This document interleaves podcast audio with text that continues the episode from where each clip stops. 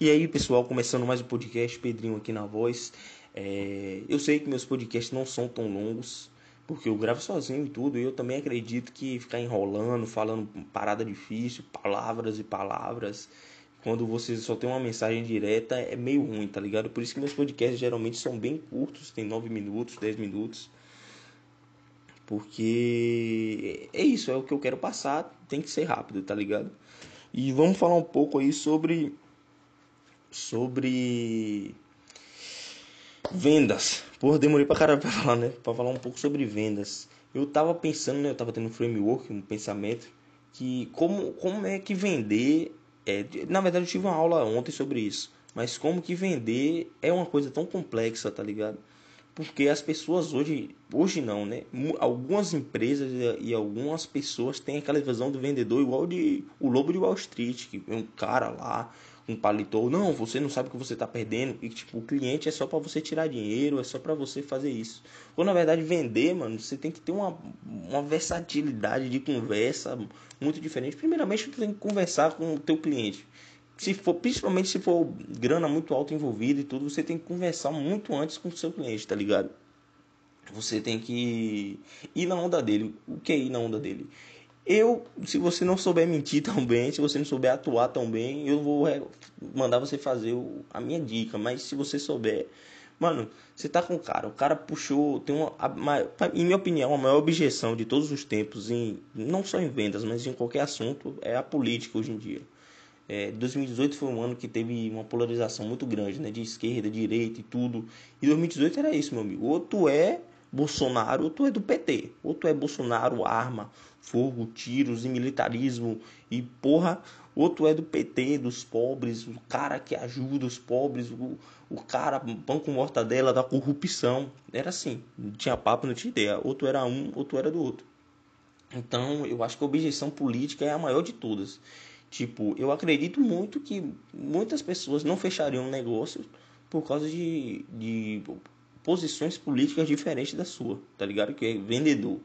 Ou seja, e esses caras empresários, eu, eu conheço já o tipo de perfil do cara.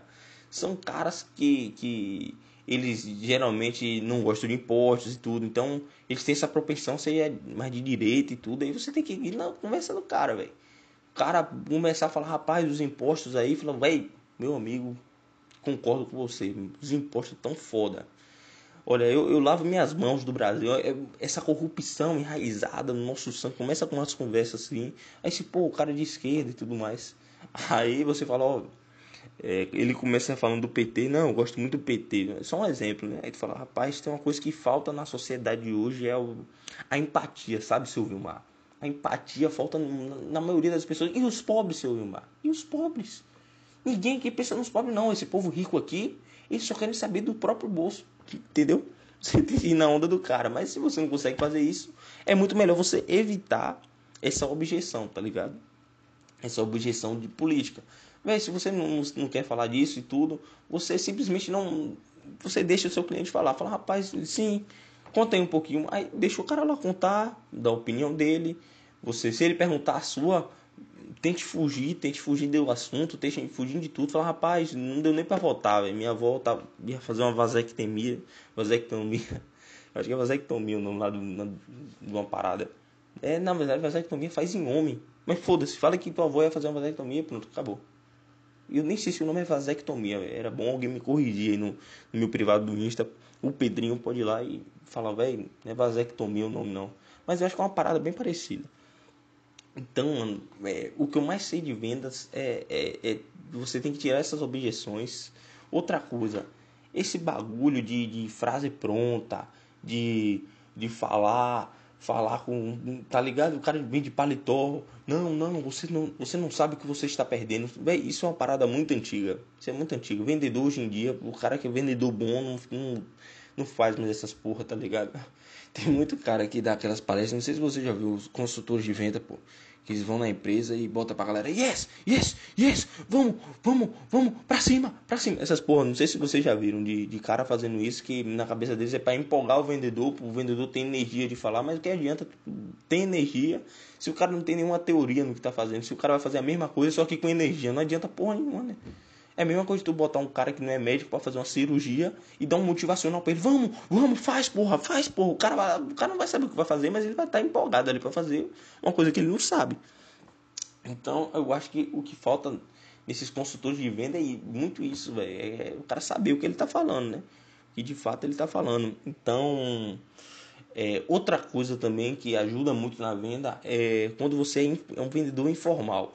Lembrando que isso aí não é para parte comercial, que é parte comercial é aquele bagulho. Não sei se vocês estão ligados, mas tipo assim, tem o setor de vendas de uma empresa, né? Tem vendas e o comercial. O comercial é quem acerta valores, venda é quem vende, vende o produto. Tipo assim, comercial, aí realmente, você está falando ali de, de, de forças, né? Uma força contra a outra. É um cara que quer dar o dinheiro e outro cara que, que quer ganhar o dinheiro do, do maluco que vai dar o dinheiro. Então tem que ser uma pessoa mais séria, tem que ser uma pessoa mais centrada e tudo. Agora o cara de vendas, o cara que vai fazer venda, velho, esquece, velho. O cara tem que ser, o cara tem que ser gente boa demais. Por isso que é, é muito importante isso nas empresas, né? Separar o comercial do vendedor, pô. Tipo, se for pro cara ter raiva de alguém, que ele tenha do cara do comercial, tá ligado? Sim, outra coisa aí de vendas. Não prometa o que você não consegue cumprir. Pô, como assim não prometo que você não consegue cumprir, tá ligado? É... Opa, voltando aqui, tive um pequeno problema, mas não prometa o que você não consegue cumprir. Tipo assim, o cara vem com um produto e aquele cara que mente demais sobre o produto, não, não, vai acontecer isso e isso se você usar e tudo.